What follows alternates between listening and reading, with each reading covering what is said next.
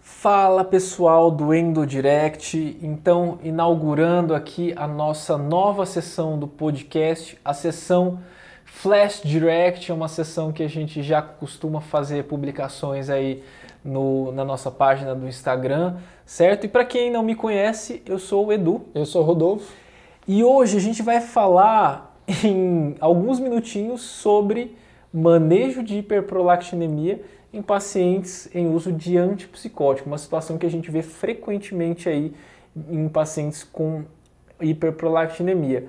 E aí a gente tem essa dúvida, né? O paciente que está usando antipsicótico, ele tem um motivo para estar tá usando antipsicótico, né? Geralmente é psicose, o paciente está com esquizofrenia ou um transtorno bipolar aí com sintomas psicóticos, uma depressão psicótica, alguma coisa assim.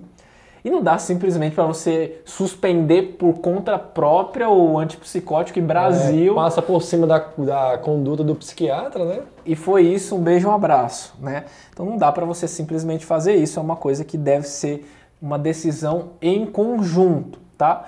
Então, para quem não ouviu o nosso episódio de hiperprolactinemia parte 1 e parte 2, quando a gente tem um paciente usando antipsicótico, a gente sabe que os antipsicóticos, eles classicamente são antagonistas dopaminérgicos, né?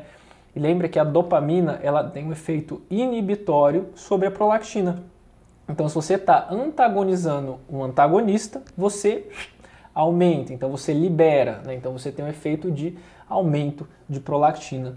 E é isso que acontece com os antipsicóticos. A gente tem antipsicóticos que aumentam mais a prolactina, antipsicóticos que aumentam médio ou muito pouco, e a gente tem antipsicóticos que praticamente Efeito não mudam neutro, né? na a prolactina. E aí, beleza, quando a gente está com um paciente com hiperprolactinemia e usando o antipsicótico, Rodolfo, primeiro, qual é o antipsicótico? E aí, Rodolfo, me diz aí, quais são os antipsicóticos que praticamente não alteram a prolactina, quais são aqueles que mais alteram a prolactina? Excelente. Então, eu tenho uma tabelinha para você e para quem está nos ouvindo, Edu, muito interessante, que são os antipsicóticos que praticamente têm um efeito neutro, os antipsicóticos que aumentam muito pouco, né, na maioria dos pacientes, e aqueles antipsicóticos que chamam mais atenção, porque tem um efeito mais pronunciado. Aumentam a prolactina para mais de 100, 150, tem relatos de 300 até 1000 de prolactina, tá bom? Começando pelas, pelos antipsicóticos com efeito neutro. O que a gente vê mais os psiquiatras utilizando para tentar diminuir esses níveis da prolactina é o aripiprazol. Mas também a clozapina e a ziprasidona, esse trio aqui parece que é um trio que é do bem, né? Tá conversando com a gente que não aumenta tanto assim a prolactina, tá bom, Edu? Beleza. Aqueles antipsicóticos que aumentam um pouco seriam quais? A olanzapina e a quetiapina. Perceba que a quetiapina a gente já vê mais no uso aqui dos pacientes, tá Sim. bom?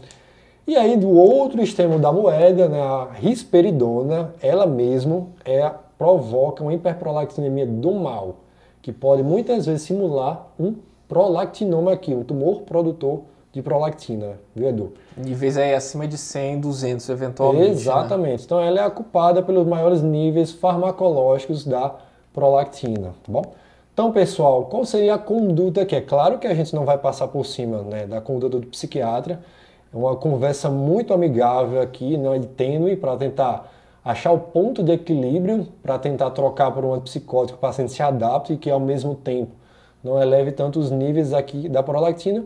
Mas uma boa saída seria usar, por exemplo, aripiprazol, que tem um efeito mais neutro aqui. Então é tentar reduzir, por exemplo, a risperidona, tentar reduzir aqui a quetiapina, olanzapina, trocando aqui por outras opções, clozapina, ziprasidona ou até o próprio aripiprazol, Edu.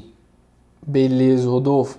Então, como a gente sistematicamente, como que a gente vai fazer? Então, a gente, se possível, né, trocar por esses que têm uma menor, menor interferência, que levam a menos hiperprolactinemia, E se isso não for possível, pô, aripiprazol, por exemplo, é uma medicação cara e né, um, um antipsicótico mais caro, não é amplamente disponível, né? É, beleza, o paciente às vezes está se dando super bem né, com antipsicótico e você não deseja trocar, falou ali com o psiquiatra, não rolou. E o paciente está com a prolactina aumentada com sintomas, né? A gente está falando aqui é, uma mulher com infertilidade, com oligoamenorreia, já está comprometendo a massa óssea dela ali. Então, se a gente tem um paciente com uma hiperprolactinemia medicamentosa sintomática, tá? E não dá para a gente suspender a medicação, trocar por alguma que não interfira, aí o que a gente pode fazer, Rodolfo? A gente pode usar outras medicações para tratar os sintomas da paciente. Então, certo. por exemplo, se ela está com queixas de hipogonadismo, você pode colocar um anticoncepcional oral para essa paciente, por exemplo, ou iniciar aí um, uma terapia de reposição hormonal, né?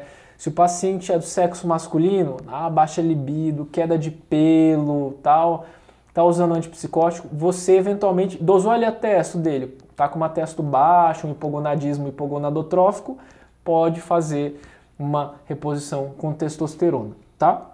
Se você tem um comprometimento da massa óssea, do paciente, você também pode fazer né, a, a, terapia de reposição hormonal no sentido de melhorar essa massa óssea.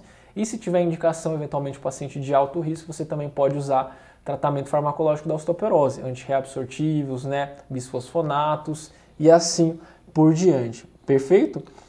Beleza, acho que é isso então. É, a, a ideia aqui foi mais específica, falar sobre essas medicações, uma coisa que não raro a gente pode se deparar no consultório, tá, pessoal? Então, basicamente é conversa com o psiquiatra, a não dá de jeito nenhum para trocar a medicação, tem que manter essa daqui. Então, beleza. Então a gente vai tratando os sintomas baseado no que o paciente está sentindo, Edu. Exato. É isso aí. Fechou? Então, espero que vocês tenham gostado aqui desse novo formato do Endo Direct, aqui especificamente do podcast. A ideia é alternar né, temas com temas específicos como temas mais gerais Dúvidas, sugestões, mandem pra gente. Não esqueçam de avaliar a gente aí no, no Spotify, tá? É muito importante a sua avaliação pra gente, tá bom? Segue a gente lá no Instagram, arroba Indodirect. Não deixe, se você não seguiu, você está cometendo um erro grave aqui. Está perdendo vários conteúdos legais. Exclusivos. Perfeito. Valeu, pessoal. Até a próxima. Abraço. Valeu.